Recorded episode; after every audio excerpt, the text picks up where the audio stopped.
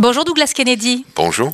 Page 29 de Et c'est ainsi que nous vivrons. Vous écrivez Tout a commencé avec Trump et avec cette pandémie qui a duré presque deux ans et a modifié la trajectoire du monde entier. Vous êtes persuadé de ça, que nous ne sommes qu'au début d'une grande période de profonde transformation? Tout à fait. Et pour moi, ça a commencé euh, après le 11 septembre. Euh, j'ai dit après ça, et même si cinq ans après ça, c'est trop tôt de comprendre les résultats de ça. 2016, Trump a gagné la Maison Blanche. Ça, c'était un des résultats très importants de l'11 septembre, mais aussi le fait que le monde est devenu un monde sous surveillance tout le temps. Donc, euh, pour moi, en fait, ce roman euh, aussi a commencé à la fin du mandat de Trump. Euh, quand j'ai parlé avec euh, un camarade de classe, Golden Boy de Wall Street, maintenant un ancien Golden Boy de Wall Street, et il me dit, c'est ridicule, on contrôle en fait euh, l'argent dans les deux côtes, mais c'est le Sud et le Midwest qui dirigent en fait euh, le changement de la société. C'est le moment juste de peut-être euh, commencer un divorce. Et immédiatement, j'ai pensé, ça c'est une idée.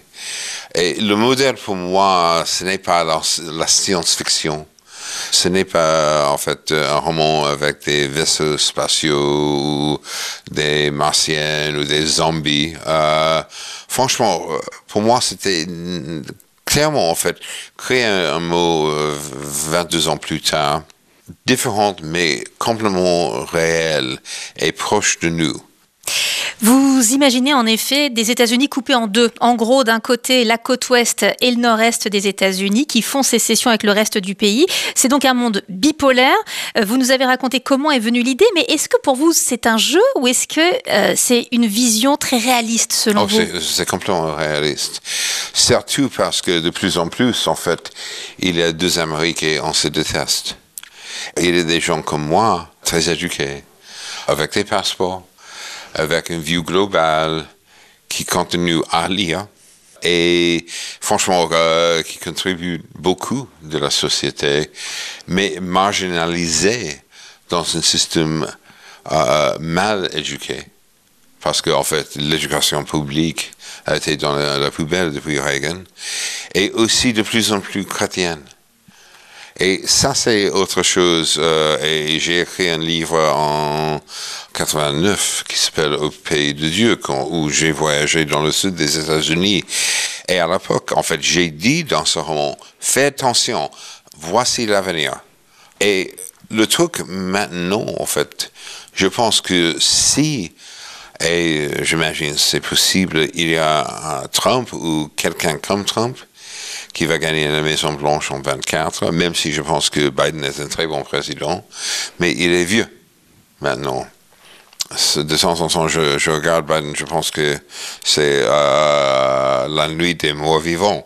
Mais en même temps, en fait, euh, les alternatives, en fait, euh, surtout du Parti républicain, ne sont pas terribles.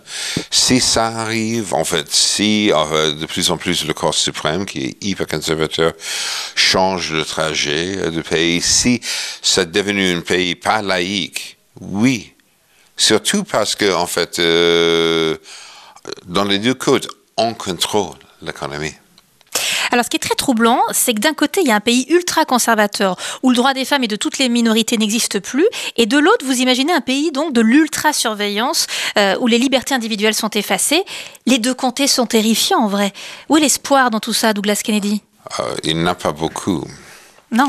Et ça, c'est quelque chose dans le roman, en fait. Euh, maintenant, on vit pendant une période où l'ombre de fascisme est partout. Et aussi, les gens ont oublié les années 30. Maintenant, de plus en plus, je pense qu'on vit euh, dans une version numérique des années 30. Où, franchement, en fait, euh, comme des années 30, il y a des chefs d'État très, très, très de, euh, de droite qui ciblent des étrangers, des minorités, des intellectuels, des artistes.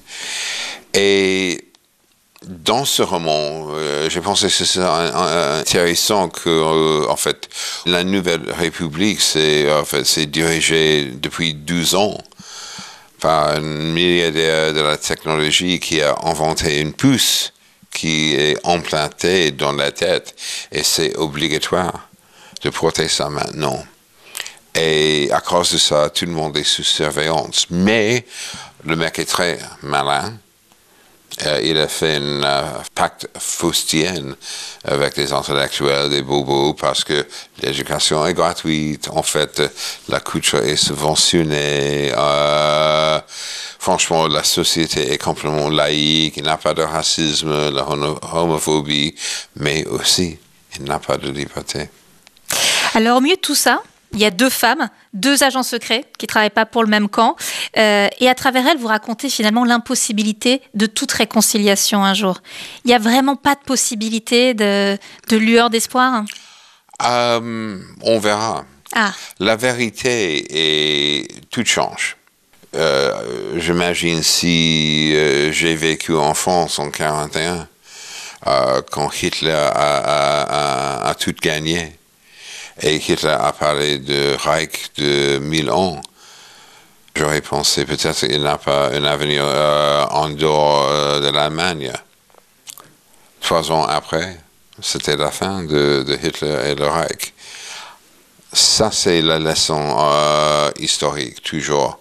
Pour moi, ce n'est pas comme, en fait, comme tous mes romans, en fait.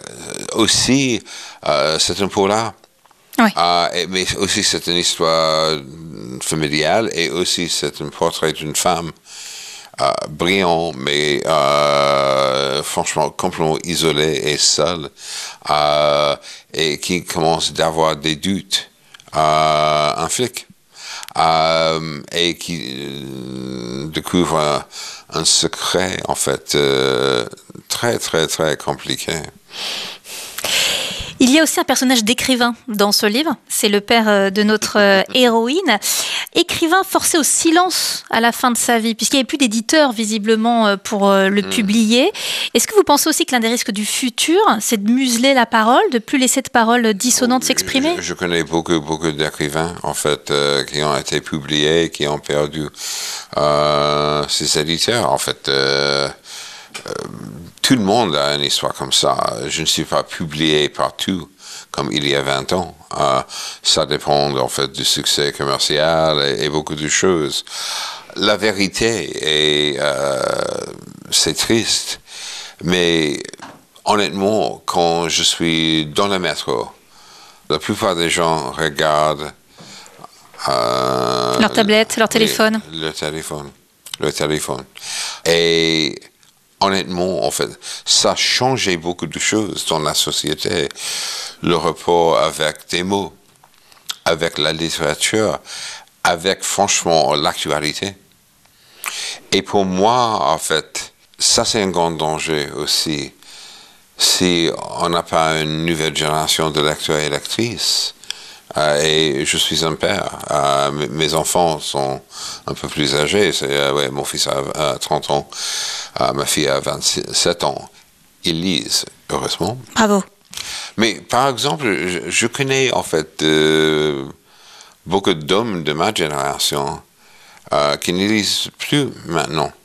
Typiquement, c'est des femmes qui lisent maintenant.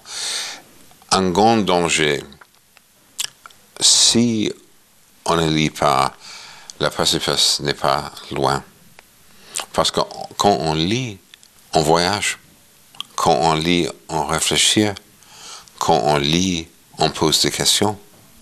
Quand on lit, on comprend, il n'a pas de réponse.